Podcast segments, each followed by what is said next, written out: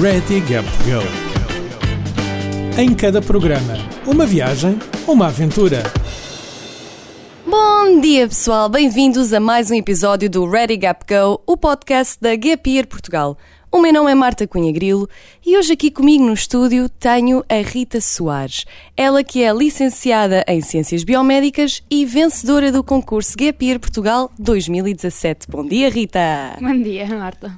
Ora, muito obrigada por estares aqui.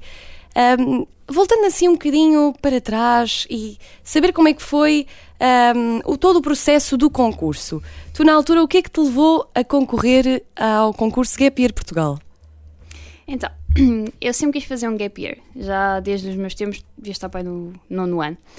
Não fiz no décimo segundo e fui para a universidade com a ideia de acabas a licenciatura e tu vais. Perdi-me um bocadinho no, no, segundo ano, mas no terceiro, quando todos os meus colegas procuravam mestrado, os professores só falavam nisso, e eu fugia a sete pés todas as conversas, tudo o que envolvesse falar em mestrados, eu fugia porque eu estava a perceber que não era aquilo, não era o caminho que eu queria percorrer.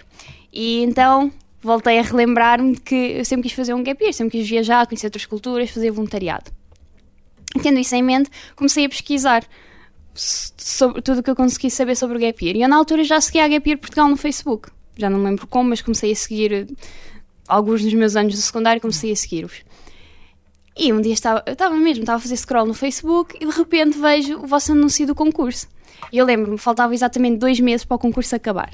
E eu, eu pensei assim: isto é um sinal, eu não tenho absolutamente nada a perder, vou apostar nisso e olha, o que vier vem. Por acaso correu bem. Foi, correu muito, muito bem. Tu, na altura, quando enviaste a tua candidatura, estavas confiante de que poderias ganhar? Não. É assim, eu eu quando enviei a minha, na verdade quem enviou a minha candidatura foi a minha mãe, porque ela, vou ser sincera, eu quando foi a altura de enviar, eu tive até à última hora a pensar, não vou enviar, não consigo, não consigo, está tudo, está tudo, não consigo. A minha mãe que chegou lá e carregou logo no enter. Mas eu, enquanto estava a desenvolver o projeto, eu dizia mesmo à minha mãe e aos meus amigos que sabiam que eu posso perder, mas eu vou perder sabendo que dei tudo. Portanto, eu dediquei-me a 100% àquele projeto. Foi a minha prioridade durante aqueles dois meses, sem dúvida. E se não tivesses ganho o concurso, terias ido? Sim. Ia encontrar um emprego. Na altura, antes, na altura em que me candidatei e enquanto não sabia os resultados, já estava a trabalhar para juntar dinheiro. E não ia, se calhar, durante tanto tempo, não podia ir a tantos sítios, mas sim, era essa a ideia que eu, que eu tinha em mente. Ganhando ou não, eu queria ir. Esse é o espírito e esta é a mensagem que nós também queremos muito passar. Ganhando ou não, o importante é mesmo ir. E por falar em ir, tu estiveste no Sudeste Asiático, portanto Tailândia, a Indonésia, Laos, Laos. Exatamente, todos estes sítios. Como é que tu organizaste os destinos? Bem, Como é que os escolheste, no fundo? Eu, tinha, eu já tinha tido muitos amigos que tinham estado na zona do Sudeste Asiático, só no Camboja, na Tailândia, e então ou era isso, ou era o continente asiático ou era o africano. E na altura o asiático atraiu-me imenso pelas experiências dos meus colegas e também porque é um destino extremamente barato. Imensa gente vai para lá, o que me permitiu recolher imensa informação sobre isso. Então, foi uma questão de basicamente pesquisar Lonely Planet, Rough Guides e tudo o que fosse blogs de viajantes que eu conhecesse, o site da Gap Year, e recolher toda a informação de países do Sudeste Asiático, ver quais é que eu queria encaixar no meu percurso e foi a partir daí que comecei a delinear uma rota, mais ou menos, só para ter uma ideia dos países que eu queria e mais ou menos a ordem que eu ia seguir para viajar, para também contribuir depois no planeamento do orçamento para o concurso falando também no orçamento, que eu acho que essa é das grandes dúvidas que têm as pessoas que, no fundo, querem então concorrer. Como é que tu planeaste? Como é que tu pensaste, ok, este dinheiro vai ser atribuído para isto? Eu acho que é o trabalho mais difícil Sim, às vezes, foi. para além da ideia, não é? De ter uma ideia para o projeto, é no fundo distribuir os tais 5 mil euros por aquilo que queres fazer. Por acaso tive a sorte de ter amigos que conheciam pessoas que já tinham concorrido ao concurso e então informei-me junto delas qual era a melhor maneira e a partir daí foi, consultei muitos sites online, como por exemplo o Numbel, que tem uma estimativa dos preços por país e por cidades mesmo. Também contei, tive uma estimativa de quanto é que custa a pré-viagem, ou seja, tudo que engloba voos, seguros, uh, consulta do viajante, vacinas, tive esse valor todo em conta também. E depois usei esse site do Numbel, usei também hum, blogs viajantes que eu seguia, mesmo internacionais, e fui vendo uma estimativa de quanto é que custava. E também fui pensando quanto tempo é que tu queres passar em cada sítio. Claro que era uma ideia inicial, claro que depois durante o meu gap year isso mudou completamente, mas para o plano já tinha uma ideia de quanto é que ia gastar. porque dividi assim, ok, vais para este país, quanto, pretende, quanto tempo é que queres ficar na Tailândia, tendo em conta aquilo que tu queres fazer. E foi assim que eu fui dividindo, fui dividindo, por exemplo, quanto é que eu pretendia gastar em alojamento, ou em comida, ou então em atividades de lazer, porque também temos de ter isso em conta. Claro. Então foi assim, foi, foi assim que fui fazendo. Um, sim, uma coisa que eu também queria uh, realçar é que tu tiveste, fizeste um ótimo balanço, desde voluntariado, a parte de viagens, a parte de cultura, ou seja, tudo aquilo que tu fizeste foi tudo muito bem planeado e muito contrabalanceado, no sim. fundo. Isso lá está. Foi algo que tu pensaste logo desde o início? Sim, eu sempre tive a ideia de que queria fazer projetos de voluntariado e sabia mais ou menos em que áreas é que eu queria fazer os projetos de voluntariado. Sabia que queria ensinar aulas de inglês, sabia que hum, queria e sabia que queria fazer coisas fora da, da minha caixa, da minha zona de conforto, por assim dizer. Por isso é que eu decidi que queria fazer voluntariado com elefantes, com animais. Também fiz um retiro de yoga e meditação, que nunca mais fiz. nunca Mas, mais? Não, Porquê? não. Eu não é de todo para mim. Foi se calhar o sítio onde eu mais me senti não é desconfortável, mas sim, vamos dizer desconfortável, em que eu realmente sim, não me identifiquei nada com isto e não me estou a conseguir encontrar aqui. Respeito imenso quem gosta, sim. há pessoas que vão e adoram, mas não foi para mim. Foi uma experiência incrível, aprendi imenso, mas para mas já estou. não. Não, mas foi no sentido em que eu sempre a ideia de querer viajar partiu muito de eu sempre querer fazer voluntariado internacional. Então decidi os projetos que queria fazer, depois procurei imensos projetos de voluntariado, contactei as organizações e então já ficou isso alinhado. Mas também queria aproveitar e ir só naquela de pá, vai, vamos ver o que é que acontece. Então tentei sempre balancear essas duas coisas. Um, e esse voluntariado que tu fizeste com os elefantes? Isso é algo que atrai, muito, atrai muita gente e só para mim, só de ouvir isso, fica a pensar, deve ser incrível, uma experiência incrível no fundo, não é? Eu digo que foi. Se eu tiver que hum, realçar um dos momentos da minha viagem é sem dúvida o momento em que eu fui fazer voluntariado com os elefantes. Porque, é, eu vou ser sincera, eu na noite antes de ir para lá, eu estava, eu tinha acabado, tinha passado a semana anterior com os amigos a viajar e na semana anterior estava nas montanhas também a fazer voluntariado numa quinta orgânica e curti imenso.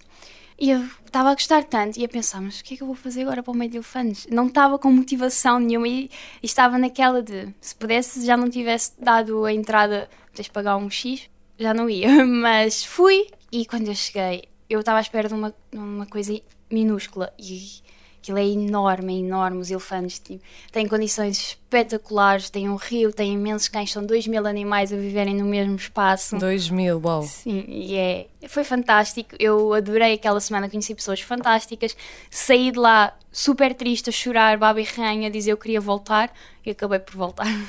Pois cá, há pouco, há pouco a Rita estava a dizer-me que depois destes sete meses, no fundo foram, foi o tempo que tiveste no, no Gap Year, não é? Regressou para ter novamente mais uma experiência junto de elefantes e de cães. Sim, eu fiquei maioritariamente a ajudar nos cães. Claro que depois também aproveitei para passear quando estava fora, aproveitar e viajar mais um bocadinho, mas foi maioritariamente com cães e com elefantes, sim.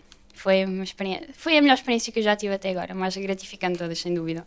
E devo isso tudo ao Gap Year porque se eu não tivesse ido com essa ideia de viajar e de querer sair da minha zona de conforto, eu nunca teria ido, ido para esse sítio e nunca tinha descoberto nunca me tinha descoberto no sítio mais inesperado de todos, que é o que eu costumo dizer sempre. Eu encontrei-me no sítio que eu menos esperava. Sentes, sentes então que essa foi a experiência mais valiosa que tu tiveste? Sim. Para, a nível de aprendizagem? Sim, porque isso moldou muito da Rita que, que está aqui hoje, sem dúvida alguma. Tu, todas as experiências que eu vivi, mas foi essa que se calhar me fez encontrar a Rita que eu se calhar tinha ido à procura, por assim dizer. Ou seja, percebe? Percebes o que eu quero dizer? Percebo perfeitamente, porque mesmo a nível de viagem e com tantas experiências diferentes, eu própria tinha perguntar se tu sentias que um pouco, vá, já quase parece alta definição ou algo assim do género, mas se a Rita que começou, se foi moldando, se foi, é, se foi repartindo um pouco em Ritas Sim. diferentes, Ritas distintas em cada destino ou em cada Sim, experiência. Sem dúvida alguma. É mesmo isso é algo que acontece muito em viagem, acabamos sempre por descobrir uma Sim. nova faceta nossa e, e, pronto, é como tu dizes, acaba por moldar no fundo o nosso o nosso é, descobrir eu. imensas coisas. É, em cada sítio onde eu estive, eu descobri um bocadinho mais sobre mim. E se calhar onde eu descobri mais sobre mim foi mesmo nesse sítio. E o que é que tu sentes? Ou seja, qual foi para ti, se podes partilhar connosco, ao longo dessa experiência, a maior descoberta que tu tiveste sobre ti mesma? Olá! Olha, essa é uma boa pergunta.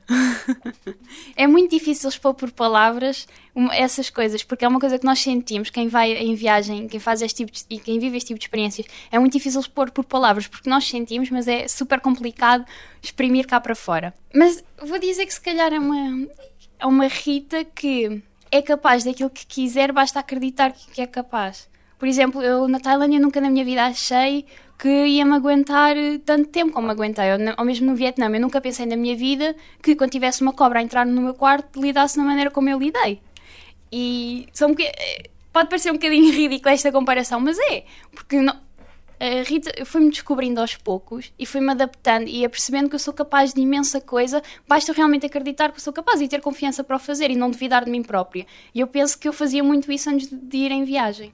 Ainda faço um bocadinho, mas agora faço menos. agora fazes menos. Terminando também só assim a parte do concurso, que não posso deixar de perguntar qual seria a dica que tu darias a alguém que está neste momento a concorrer?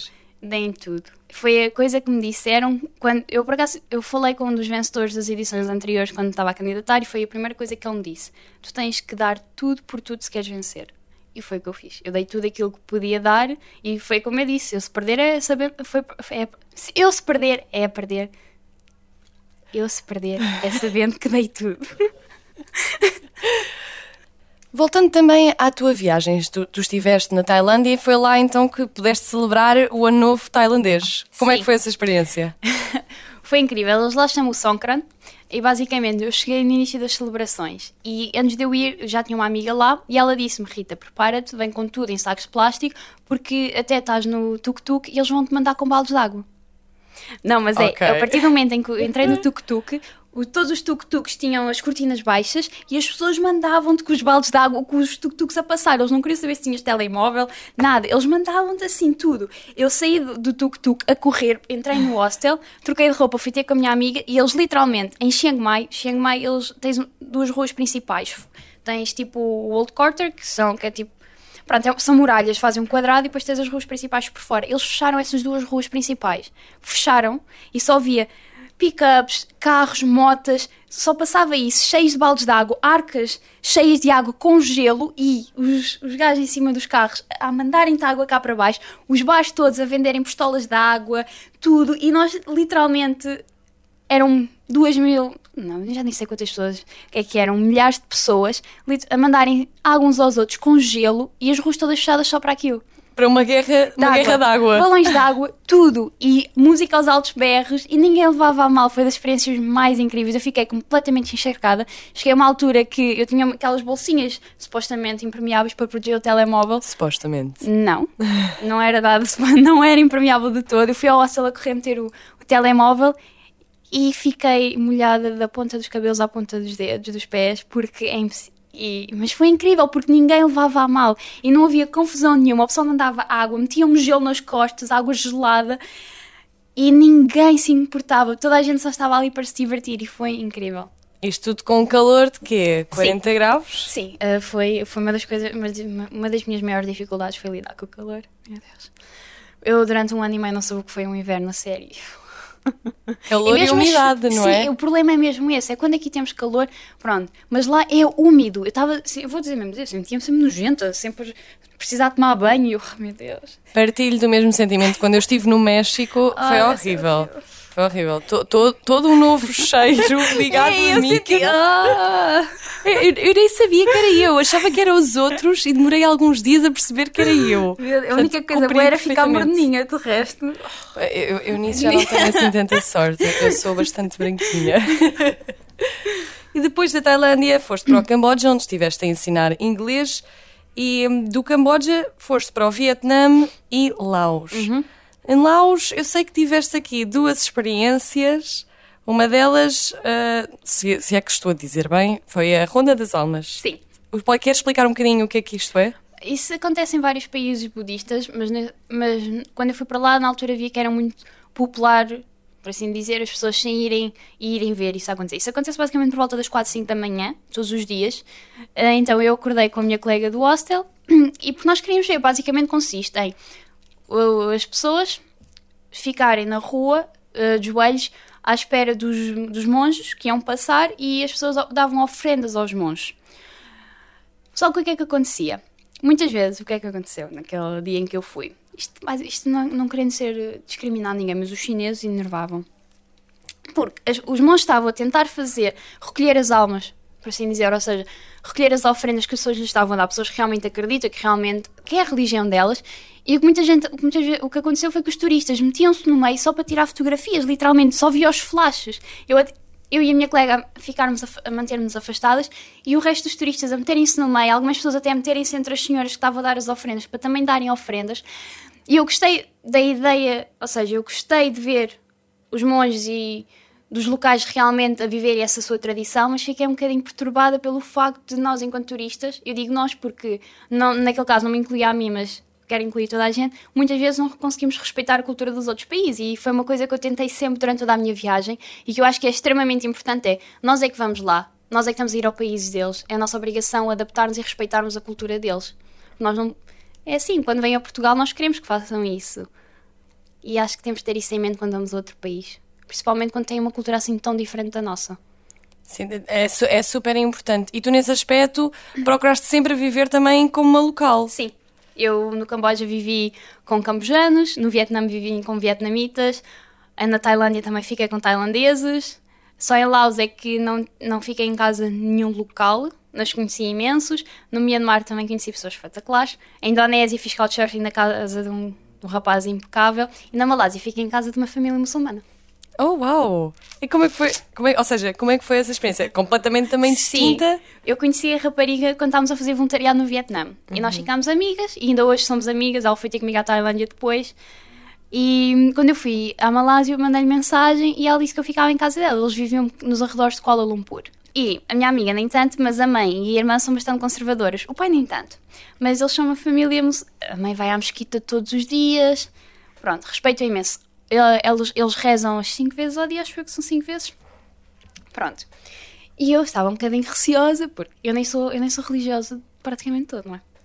E a minha cultura não tem nada a ver com eles. Eles usavam, usavam as burcas, mesmo em casa, mesmo em casa, todas tapadinhas. E eu, um ambiente que para mim é tão acolhedor, elas são completamente vestidas da cabeça aos pés. Mas fui extremamente surpreendida porque eles trataram-me super bem. E a, a, nossa religião nunca foi uma barreira, mas para eles eles viram aquilo como uma ponte para obterem conhecimento de como é que é a vida, que eles iam levar no, no, teu país, no teu país ocidental. E eles partilharam imensas coisas comigo da cultura deles, contaram imensas coisas da religião, de como é que eles que se regem pelo Corão. E isso foi extremamente interessante. E eles quiseram sempre que eu me sentisse em casa. Todas as manhãs, eles iam buscar os, os bolinhos mais típicos que eles tinham e metiam lá no pequeno almoço, faziam cinco pratos diferentes para, para comer ao almoço e ao jantar. E eu depois tornei-me vegetariana durante a viagem. E eles, eles comiam carne, eu não comem porco, mas comia carne quase toda. E eles estavam escandalizados, assim, mas tu não comes carne nenhuma, nenhuma. então íamos aos restaurantes e eles gritavam alto, alto, em alto e bom som: Olha que ela não come carne, ela não come carne. E obrigavam os chefes a fazerem a comida toda para mim. E eu, pronto, obrigada. Foi, foi, muito, foi muito, muito giro. E depois levaram-me a mostrar a universidade deles. Foi experiências muito giras. A minha amiga, assim, quer dizer, eu vivo aqui com eles há 30 anos e nunca me levaram à universidade para eles conheceram. não, mas foi é mesmo ver que as diferenças só são uma barreira para quem quer que seja. Porque quando estamos dispostos a conhecer as outras pessoas, isso para nós não interessa. Até é uma oportunidade que nós temos de conhecer outras culturas, conhecer novas, novas coisas, novas experiências. E isso nos enriquece enquanto pessoas, enquanto seres humanos. E tu sentes, ou seja, Muitas vezes há aquele estigma de que, se calhar, na presença de outras religiões que não sejam a nossa, não é? Portanto, do nosso, do nosso país, que eles possam, no fundo, se impor um pouco e pedir que mudes algumas coisas. Tu nunca sentiste não. nada disso. Eu usava, respeita... Tu elas, respeitaste a deles exa... e eles respeitaram. Eu usava tops em casa deles e eles nunca sentiram. Eu até perguntei à minha colega se eles sentiam incomodados, eles não. Eles nunca sentiram mal com isso. Nunca. Claro, por exemplo, quando, quero, quando ia aos templos, claro que me cobria os ombros, cobria os joelhos, porque é a religião deles e eu respeitava mas nunca me impuseram na casa de ninguém, nunca me impuseram na rua que eu andasse de determinada maneira vestida. Só na Tailândia, quando o, eu a primeira vez que cheguei lá, fazia um ano, quando eu cheguei à Tailândia, a primeira vez, fazia um ano que o rei tinha morrido. E então não era obrigatório, mas ficava bem usar o preto. E eu tinha, só tinha roupa branca, porque levei roupa clara, tinha-me dito por causa dos mosquitos. E então uma tailandesa foi arranjou uma, uma roupinha preta e lá fui eu. Ela, ela foi comprar uma roupa para Arranjou lá um cascolzinho preto para tapar, para disfarçar. E pronto, é assim. Ah, pronto. e então, tu terminaste a tua viagem também foi na Tailândia? Sim. Ui, e no Laos, aquela tal experiência de que estávamos a falar há bocadinho. Tubing, não é? Tubing? Estou a dizer Tubing, bem? é tubing. Eu acho que é tubing. É tubing, pronto. Whatever. Tubing. Deve ser, se não for. Bem, é assim. Eu quando estava a fazer a pesquisa sobre Laos, vi em Van Vieng uma coisa que as pessoas muito faziam era tubing. Basicamente, é descer o rio numa boia. Mas aquilo é um rio que demora. Eu demorei 3 horas e meia a descer aquele rio de boia. Eu já não estava a aguentar muito mais. Ah, e a meio da viagem tu podes parar em dois bares. Ou seja, o objetivo é as pessoas irem de boia, embebedarem-se e depois descerem aquilo, outro- o rio todo bêbados. Fun, fun, fun. Eu queria ir para a diversão, mas não queria propriamente ir bêbada, porque também não é? achei que podia ser um bocadinho mais consciente do que isso. Então parei nos bares, não, não curti muito, então continuei a viagem com outra rapariga. Só que o problema é que tu não tens capacete. Eu só tinha colete salva-vida porque eu exigi o colete salva-vida, porque metade das pessoas não levavam colete salva-vida. Eu sou um bocadinho. eu- com essas coisas de segurança, eu tô- Não, mas- tudo o que seja segurança Sim. eu quero ter. Segurança acima acima de tudo. tudo. E eu pedi o colete salva-vidas, lá fui na boia. E o que é que acontece? Não há ninguém eh, durante todo o percurso para ver se estás bem. Não há ajuda nenhuma, não há assistência nenhuma. Ah, não há nada que te possa agarrar para, se- se- para te salvar, não há nada. Só tinha o colete salva-vidas e a boia. E a rapariga que vinha comigo. O problema é que o rio, às vezes, a corrente é extremamente forte. Ao ponto de tu na boia tu não conseguis controlar para onde é que vais. Eu tentava com as mãos, com os pés, tentava ter mais alguma coisa. E em muitas alturas do percurso, as rochas estão extremamente altas e pontiagudas. Ou seja, havia que partes medo. do percurso em que eu tinha com o rabo levantado, toda, toda levantada assim, para não me magoar. E eu usava, nessa altura usava os pés, quantas vezes é que eu não fiquei encalhada? Estava a odiar tanto, eu só dizia para a rapariga que estava comigo, eu estou a odiar isto, só quero parar, só que onde é que eu ia parar? Não havia nada para parar, eu tenho que continuar. Continuei, eu tentava ir mais depressa, assim, a dar, a dar as braçadas para ver se chegava mais depressa, porque entretanto já estava quase a anoitecer. E eu, meu Deus, isto nunca mais acaba, isto nunca mais acaba. E eu já estava cheia de frio, já estava mesmo a entrar naquele estado de ansiedade, mas a ansia, aquela ansiedade mesmo perigosa. Eu já estava, a bater, já estava mesmo a bater mal, a estressar, e então chegamos a uma altura em que a corrente era fortíssima, mas mesmo fortíssima, até fazia um pequeno remoinho, e aquilo eram só rochas pontiagudas. E eu, eu ia à frente, eu não consegui travar, fui completamente a alta velocidade e eu não consegui desviar e de repente só vejo uma árvore à minha frente e imensos arbustos à minha frente e eu fui, eu ia direitinho àquilo. Eu só tive tempo de encolher-me toda, levantar os braços e desviar com a perna à árvore e agarrar-me com os braços aos ramos. Ao ponto de, naquela altura, por acaso estava a passar umas canoas, eu lembro-me, estava a gritar socorro, porque eu estava mesmo assustada, porque eu não conseguia parar a boia. Eu vi que ia contra as árvores, tinha as rochas todas à volta, e eu estava tão assustada, mesmo muito assustada. A minha sorte foi que eu consegui agarrar-me a uns ramos e consegui parar ali, porque eu lembro que estava a passar um, um pessoal de canoa que pararam, começaram a gritar se eu estava bem, porque viram a, a- a forma com que eu tinha ido. E eu parei, e quando eu agarrei-me com os ramos, eu fiquei lá assim agarrar-me com os ramos quase a chorar, vou ser sincera, eu estava quase a chorar, que eu estava tão assustada, porque se eu não tivesse conseguido agarrar, eu tinha ido contra a árvore a seguir. E eu, a alta velocidade, esquece, não. Foi muito assustador. Quando eu realmente me compus, a rapariga veio, ajudou-me, a água, a corrente acalmou, e eu fui, eu já estava, eu estava quase já a chorar, já estava mesmo impaciente, foi terrível. Quando finalmente chegamos, eu esqueci-me, tinha os chinelos nas mãos, ainda perco um chinelo. ainda perco um chinelo, ainda tive que ir descalça o caminho inteiro. Não, por acaso não fui descalça porque a rapariga viu que eu estava tão nervosa que me deu os chinelos dela. mas ainda perdi a porcaria do chinelo, ainda tentei ir atrás do chinelo, mas depois pensei, oh Rita, calma, que não vais atrás um chinelo. então foi, ainda perdi o chinelo, ainda por cima, no meio disso tudo. Foi, foi, foi a pior experiência que eu tive no Gay Pier. E, é assim, conheci imensas pessoas que adoraram, não é para mim, nunca mais vou voltar a fazer tubing na minha vida. Se quiserem experimentar, é uma coisa que quem quer experimentar que experimente, mas não.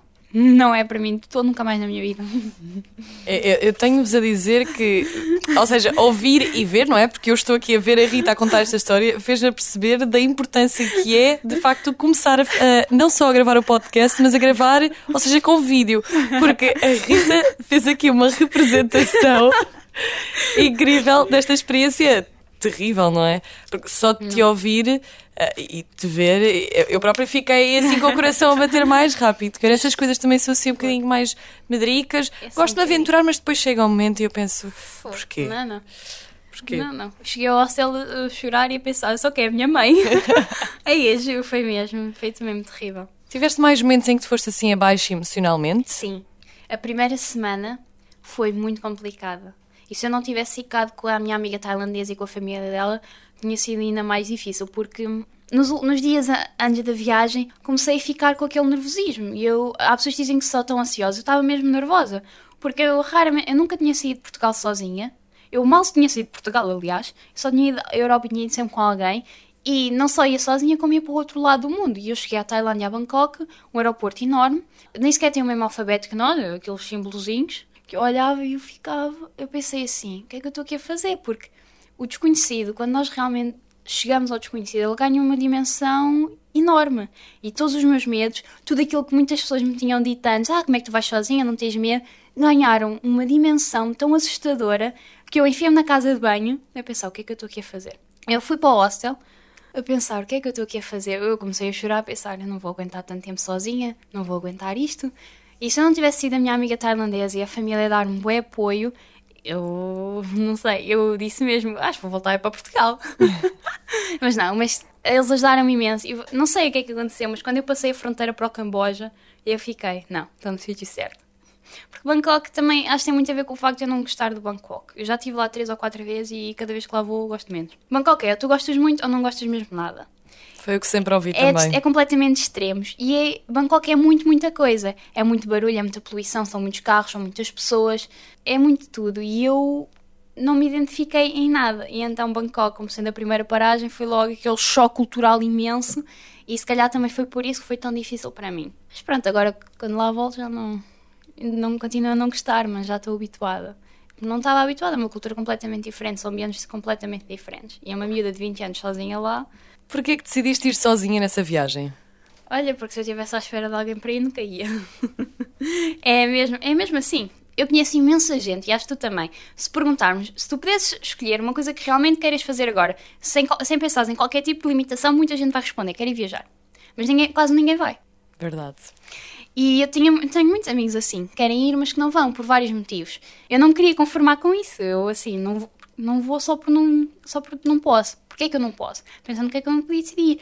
E não havia ninguém que estivesse disposto a partilhar essa experiência comigo. E ainda bem que não havia ninguém, porque ir sozinha foi o que me permitiu viver, se calhar, na forma que eu vivi todas estas experiências, porque eu não estava condicionada por ninguém sem ser por mim própria.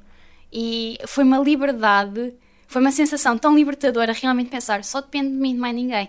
Tu, tu é que decides o que queres fazer sem pensar em mais nada. E foi das melhores sensações que eu vivi nos últimos tempos. Foi aquela coisa de estás por tua conta e risco, podes fazer aquilo que tu quiseres. E foi realmente sentir que eu é que mando na minha vida, eu é que faço aquilo que eu quiser. Miss Independent. Exato, strong independent woman. é eu tô- Senti muito isso numa viagem que fiz e a primeira coisa que me disseram, aliás, a primeira rapariga que eu conheci que também estava a viajar sozinha, ela disse: Ah, tu vais adorar, Marta, vais ver, porque é uma liberdade, uma independência, um sentimento de confiança, força, tu podes fazer aquilo que tu quiseres, não tens de dar satisfações a ninguém, tu decides. E eu acho que de facto isso é às vezes também dos grandes benefícios de, de viajar sozinha a viajar com, com Sim. amigos. E agora no futuro? Estás aqui em Portugal, voltaste, tens mais viagens em mente? Quais é que são os teus planos agora para o futuro? Então, eu quero tirar mestrado agora. Na altura não me fazia sentido para mim tirar o mestrado, agora faz sentido para mim tirar o mestrado. Então esse é o próximo passo. O correr bem começam em setembro, outubro. Tenho viagens planeadas, tenho. Até ao final do ano vou ficar pela Europa. Ainda vai esperar um bocadinho, que agora estou a trabalhar, estou a ver se junto mais dinheiro por causa do mestrado, mas quero ir a alguns países europeus no final do ano. E depois para o ano, estou a pensar fazer uma viagem mais grandinha no próximo verão. Para onde? Estados Unidos. Quero fazer. Eu tenho uma amiga americana, teve cá em Ok. Portugal há cerca de um mês, e então uma road trip pelos Estados Unidos. Até lá, porque depois também vou começar o mestrado, a disponibilidade fica reduzida, mas no próximo verão quero fazer essa grande viagem, que também é um dos meus sonhos desde sempre. Rita, muito obrigada então por teres vindo aqui ao estúdio dar-nos o teu testemunho do teu gap year. Obrigada, eu. Pessoal, as candidaturas estão quase, quase, quase a terminar. O prazo termina no dia 9 de junho. Portanto, se querem saber mais informações, vão até ao site da Gap Year, gapyear.pt. Para a semana regressamos então com mais testemunhos, mais histórias, mais aventuras. Já sabem que se tiverem dicas ou temas que gostassem de ver aqui retratados, podem falar connosco através das redes sociais, Gap Year Portugal. E não se esqueçam de subscrever e de partilhar o podcast. Até para a semana e boas viagens! Ready Gap Go. Em cada programa, uma viagem, uma aventura. Uma parceria Gap Year Portugal e Universidade Autónoma de Lisboa.